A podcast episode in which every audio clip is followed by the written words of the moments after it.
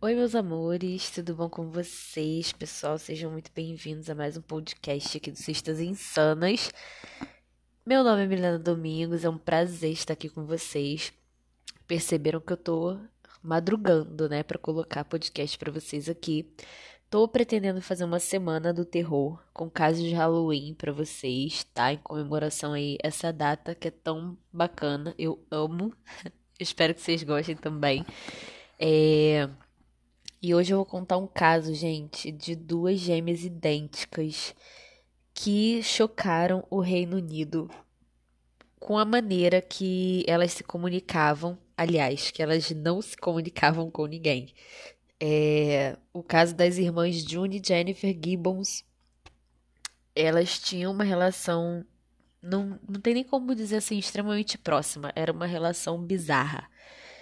É, e elas só se comunicavam entre si, gente. Elas chamaram a atenção até de psiquiatras que os mesmos não conseguiram explicar é, tal ligação dessas duas. Então, gente, eu já vou entrar no caso contando um pouquinho para vocês, tá?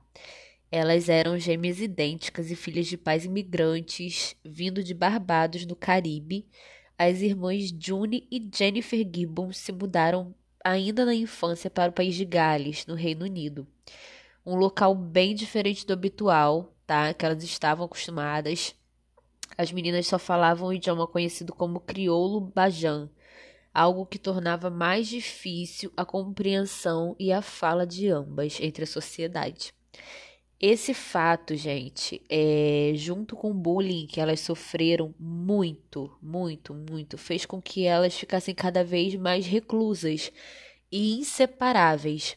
Elas encontravam acalento uma na outra, sabe? É, como elas eram idênticas, elas achavam assim que elas eram diferentes de todo mundo e elas se trancaram no mundinho só delas. É, e cada dia que passou, elas foram ficando mais inseparáveis é, e passaram a se comunicar cada vez mais somente entre elas. Elas nasceram, gente, no dia 11 de abril de 63, tá? É, a June e a Jennifer eram as únicas crianças negras do colégio.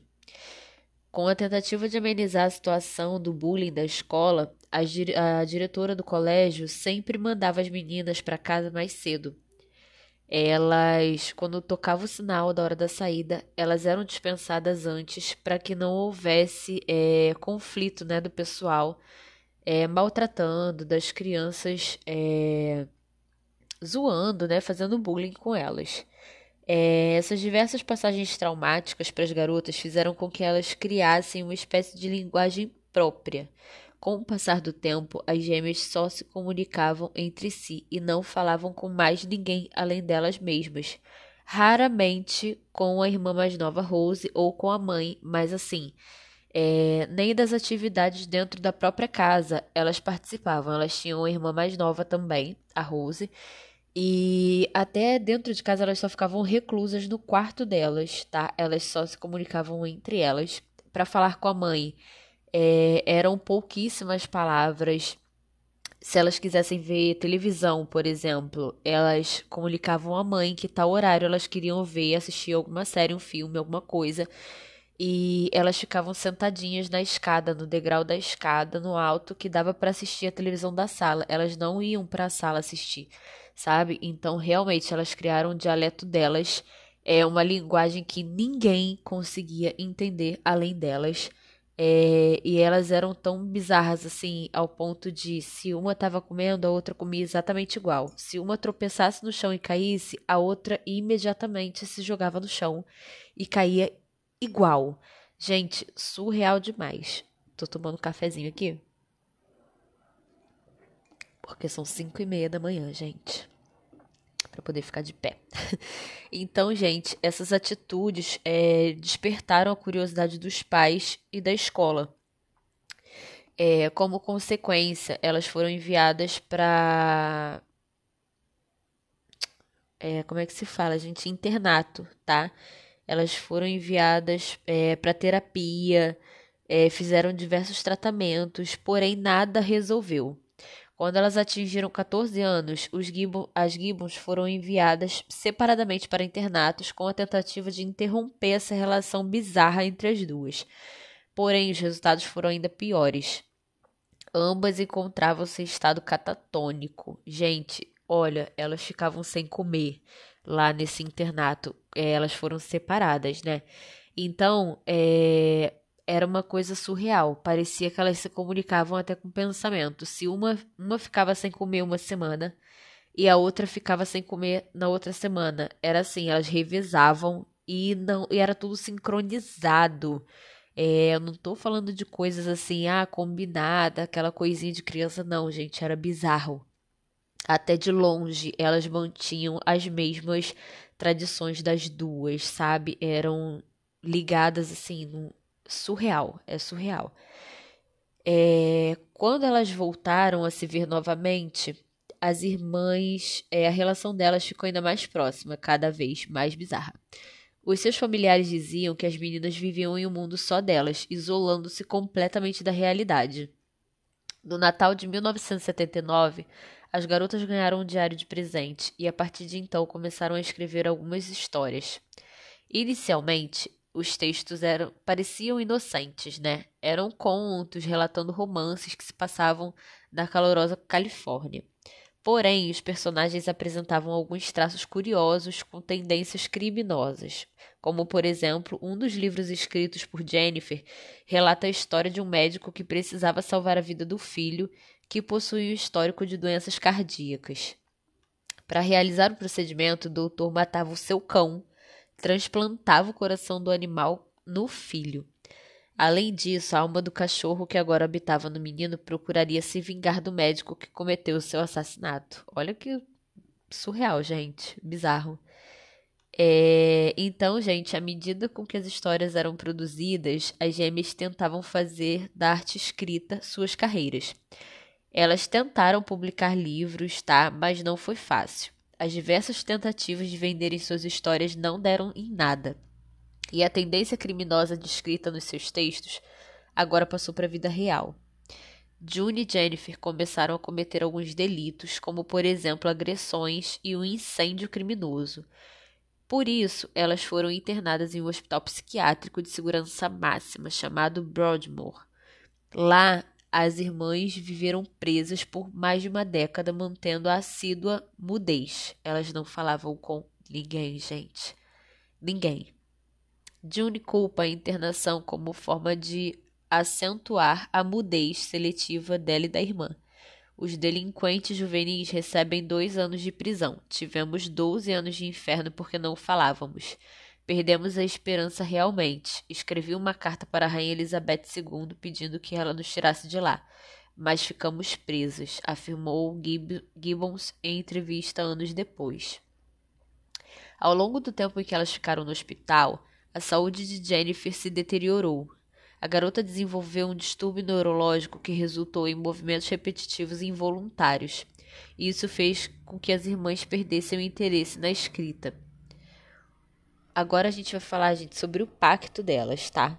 É esse pacto insólito, bizarro demais. Que, de acordo com a jornalista do periódico britânico The Sun, Marjorie Wallace, as irmãs possuíam um acordo macabro entre si. Segundo Wallace, que veio a cobrir o caso posteriormente, as Gibbon chegaram a um consenso que só iriam voltar a falar com outras pessoas se uma delas morresse. Assim, quem ficasse viva estaria livre. Quando as duas tinham 30 anos, decidiram que uma deveria morrer e pouco tempo depois, em março de 1993, Jennifer teve um mal súbito e faleceu. O motivo da sua morte repentina ainda é um mistério, e os laudos mostravam uma inflamação no coração que não tinha nenhuma explicação. Surreal, né, gente? Cheguei a ficar arrepiada aqui agora.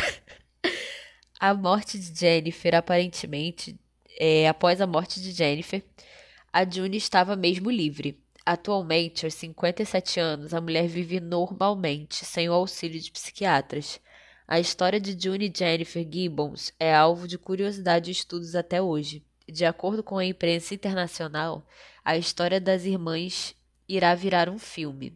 A adaptação para as telonas será dirigida pela cineasta Angieska. Gente, sinistro nome. Smonkska. E o roteiro será adaptado para o livro da jornalista Marjorie Wallace, The Silent Twins. Gente, essa história é. Vale lembrar, tá, gente, que tem livros é, contando a história delas, tá? É muito surreal. Eu acho que vai além da, da ciência, vai além do que a gente consiga explicar. Eu acho que é uma coisa espiritual, sabe? Eu acho que é uma coisa que não, não se explica. A ciência não, não consegue, nunca vai conseguir desvendar isso. Eu acho que elas tinham alguma coisa para cumprir uma com a outra. Nasceram nessa condição. É, e já estava escrito, sabe? O destino delas é, na minha opinião, tá? Eu queria muito que vocês deixassem a opinião de vocês. Quem quiser compartilhar esse podcast, deixar o um comentário, me marcar. É arroba eu, Milena, com dois L's meu Instagram. É, compartilha nos stories aí, conta o que você achou, para eu poder saber o que vocês. É, eu não sei se dá para comentar aqui na no podcast, né, no Spotify, acho que não tem como comentar. Então, se você quiser comentar nas redes sociais aí, pode me marcar lá no Instagram, que eu vou amar saber a opinião de vocês sobre esse caso, se vocês já viram já tinham ouvido falar né? Eu acho assim, para duas crianças é, começarem dessa forma, né? Tudo bem que a escola, é, a mudança de país, elas eram as únicas negras do colégio e acredito que tenha sido super difícil é, se manter, né, tadinhas, assim, porque criança é cruel. Eu sempre falo isso. É, aqui em casa eu converso muito com meu filho. E ele tem quatro aninhos. Eu falo, filho, todo mundo é lindo. Seus amigos da escola são lindos. Cada um com as suas qualidades. Todos somos diferentes, mas somos lindos. E ele mesmo fala, ele chega em casa, quando ele vê um coleguinha, mãe, meu amiguinho assim, é lindo. Mãe, minha amiguinha assim, assim, assado, ela é linda. Eu falo, amor, todo mundo é lindo, tá? Não tem distinção, não tem. Eu sempre ensino isso para ele. Todas as pessoas são lindas. Porque é muito ruim, gente. Criança é muito cruel. Criança, sabe, fala mesmo. Não tem aquele filtro, né? Aquela... E muitas vezes ouve de casa, né? E, é, às vezes vive num ambiente preconceituoso, então já leva aquela carga, né, com ela. Porque eu falo, a criança não nasce preconceituosa. Ela escuta em algum lugar, ela aprende em algum lugar e vai lá e reproduz, né? Então, eu sempre procuro ensinar isso aqui pro meu filho é, jamais fazer alguma coisa que ele vá sofrer, né? Fazer para os outros alguma coisa que ele não gostaria que fizessem com ele. Então, eu acho que isso agravou mais ainda, né? Elas se sentiram muito excluídas, rejeitadas e elas acabaram criando esse mundo.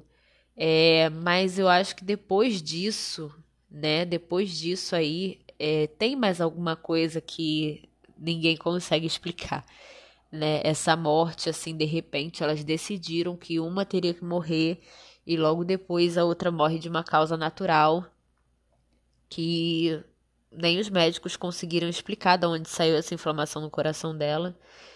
É bizarro demais, né? Então é isso, meus amores. Eu espero que vocês tenham gostado desse caso. Me conta lá o que vocês acharam. Vou esperar é, a opinião de vocês, tá? Vou repostar os stories de quem me marcar. Fiquem todos com Deus. Até o próximo podcast.